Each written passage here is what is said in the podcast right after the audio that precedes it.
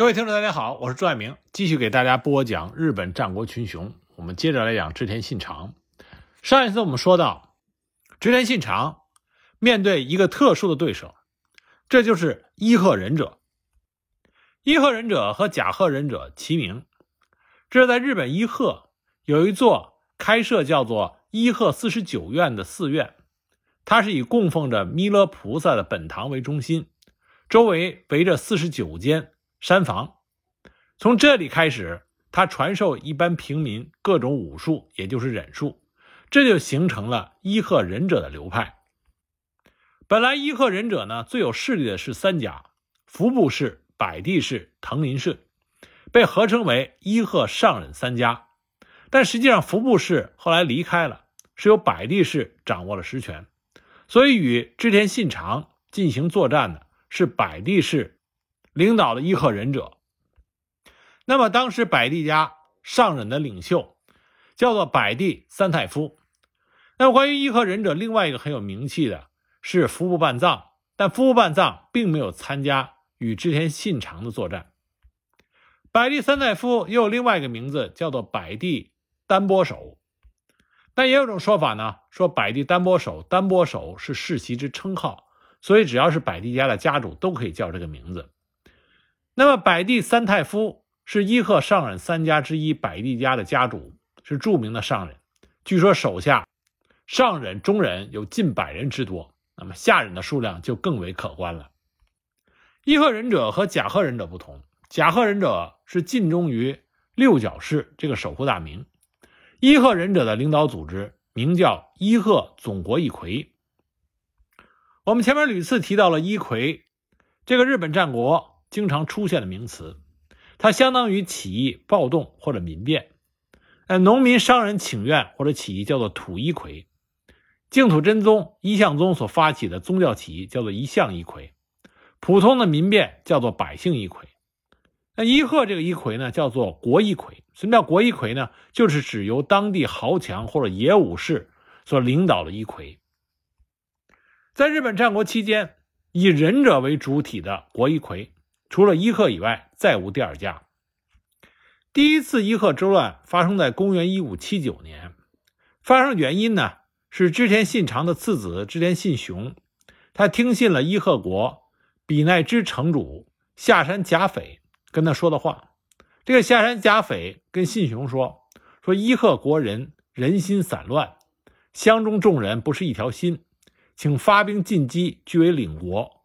我愿意为您带路，以供驱使。”那么织田信雄立功心切，所以他没有经过正在播磨远征的信长的同意，就统帅了约八千人的织田军，向伊贺发起了进攻。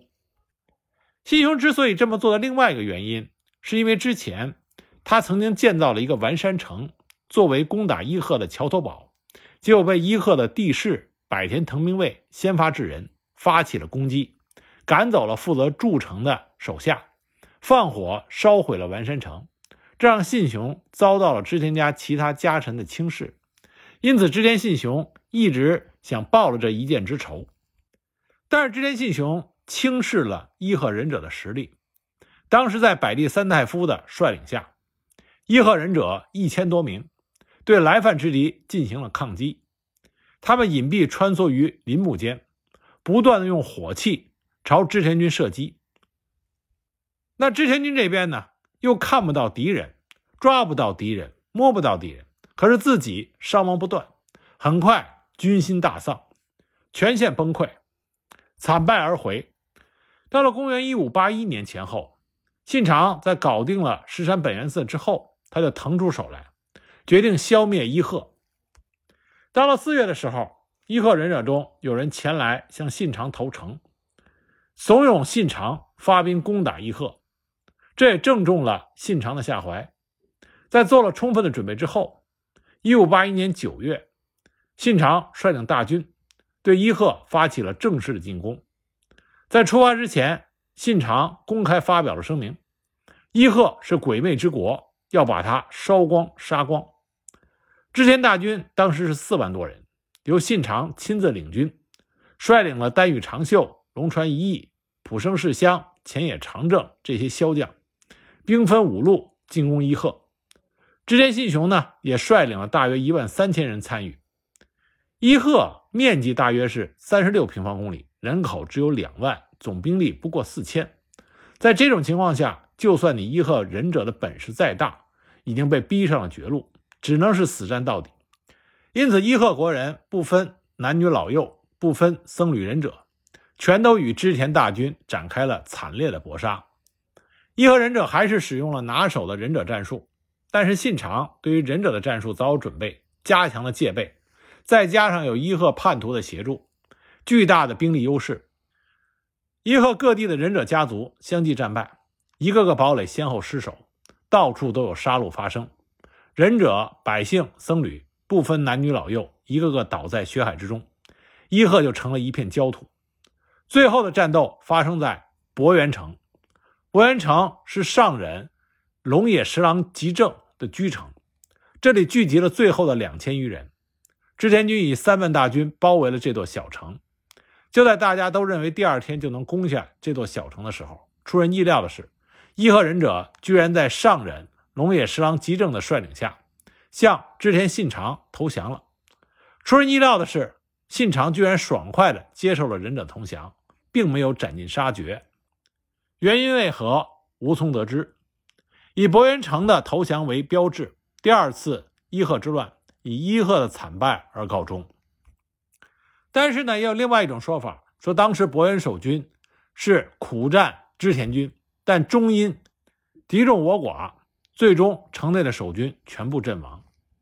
但是在这两种说法里边，伊贺忍者的首领百地三太夫都是在博元之战之后音信皆无，有的说他战死了，有的说他逃亡隐居了。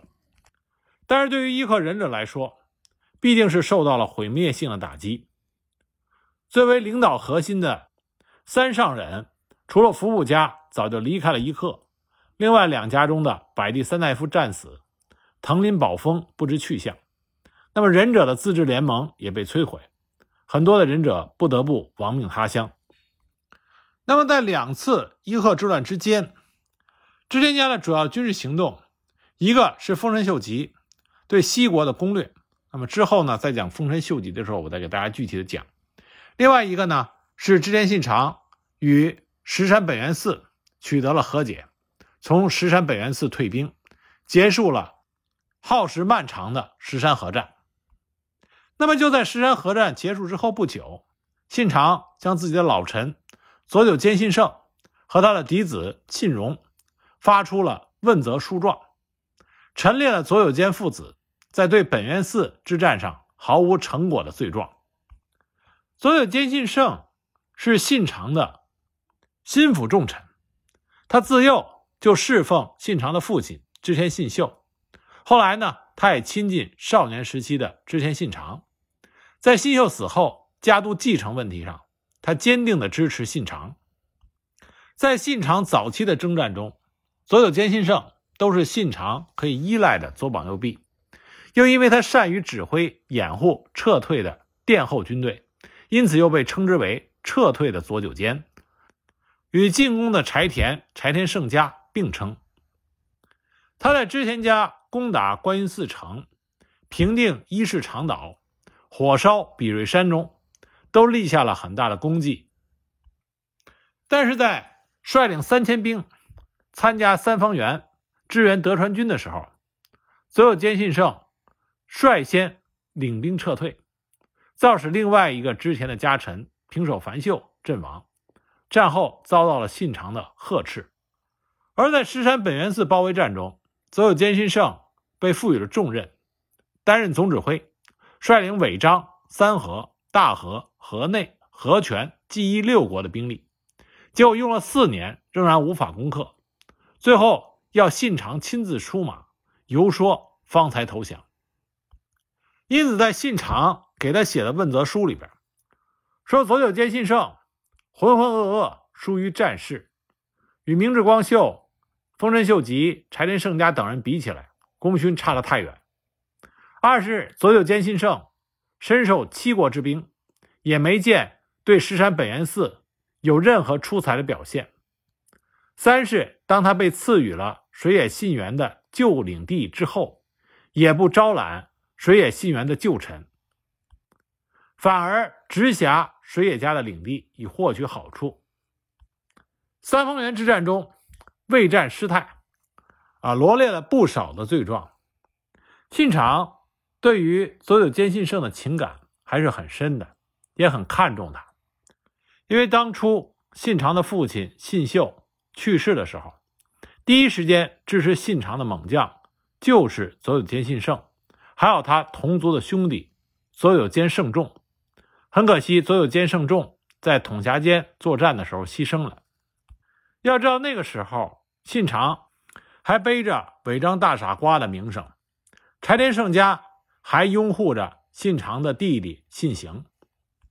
这是为什么信长始终重用佐久间信胜。而在信长崛起之初，佐久间信胜还是发挥了很大作用的，因为那个时候信长的实力并不是傲绝天下，因此在很多作战的时候需要有人殿后。需要撤退，那这个时候呢，佐久间信胜的能力就很突出，因为他善于指挥撤退时候的部队，这也使得佐久间信胜在早期信长参与的战士中有着闪光的表现。但是后来随着信长的逐渐崛起，他更需要的是能够攻城略地的人才。在这种形势下，善于进攻的柴田胜家，善于。攻城的丰臣秀吉，他们的表现就远远超出了佐久间信胜。再一个呢，佐久间信胜本人他年纪大了，也沉醉于躺在自己以往的功劳簿上，并且以元老自居，丧失原来勇于进取的那股锐气，还迷上了茶道。那种种表现就让信长对他失望已极。那么信长在发给了佐久间信胜父子。十九条罪状的问责书之后，就将他父子二人流放到了高野山。信胜失势以后，他的部下家臣也全部鸟兽散，愿意跟随他们父子一起到高野山的家臣只有两三人，非常的落魄。那么第二年呢，佐有间信胜就去世了，享年是五十五岁。后来他的儿子又受到了赦免，返回织田家。侍奉织田信忠。那么石山本元寺投降了信长之后，这个时候的织田信长啊，的的确确在日本已经是如日中天。那么他在一五八一年的二月二十八日，在京都天皇内殿东边的马场进行了一次军马演示，这就是著名的京都军马演练。军马演练的总指挥。信长是让明智光秀担当的，这次演练是以织田家一门、丹羽长秀、山内一丰这些织田军团的军容展示。那么军马演练特别邀请了正亲听天皇出席。那么在信长功绩里边讲到这次演练是这么说的：“贵见群众者得以生于如此可喜可贺天皇之事，心怀感激，演练逐次进行。”乃成从上古至后世之壮景。那么信长进行这次军马演示，他真正的目的是什么呢？是向正亲听天皇施压。信长基本上已经扫平了日本群雄，他已经完全可以开创一个新的将军幕府。但是信长的野心不仅仅于此，他不甘心只做一个幕府将军，他实际上。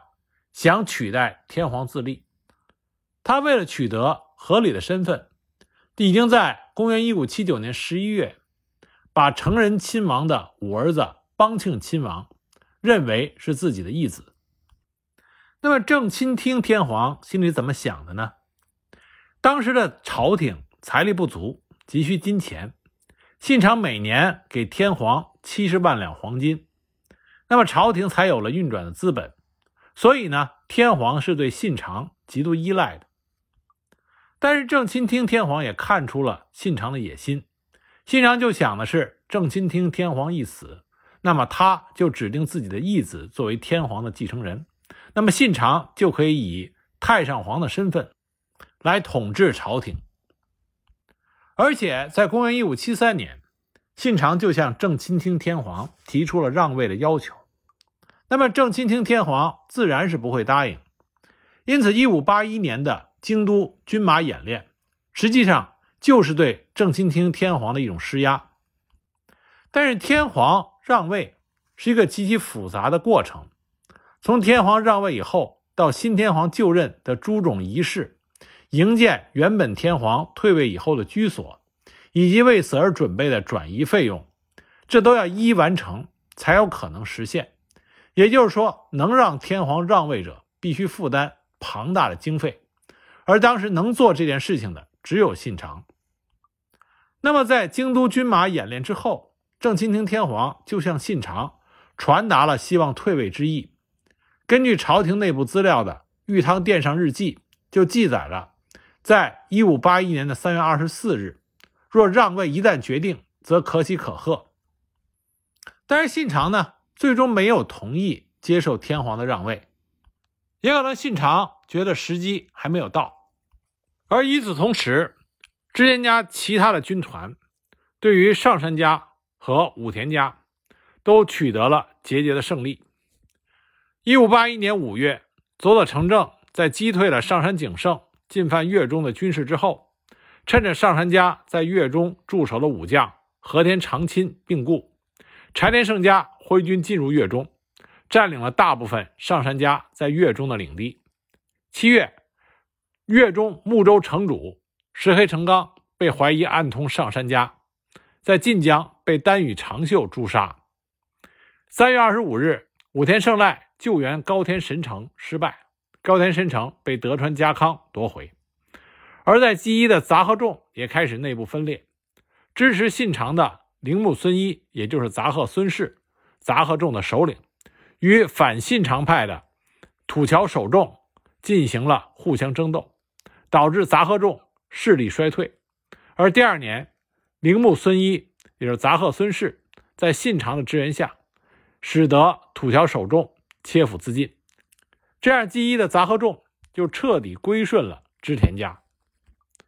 公元一五八二年二月一日，武田信玄的女婿木曾义昌向信长投诚，信长答应之后，在二月三日发出了针对武田家的大动员令。德川家康从骏河，北条氏政从关东。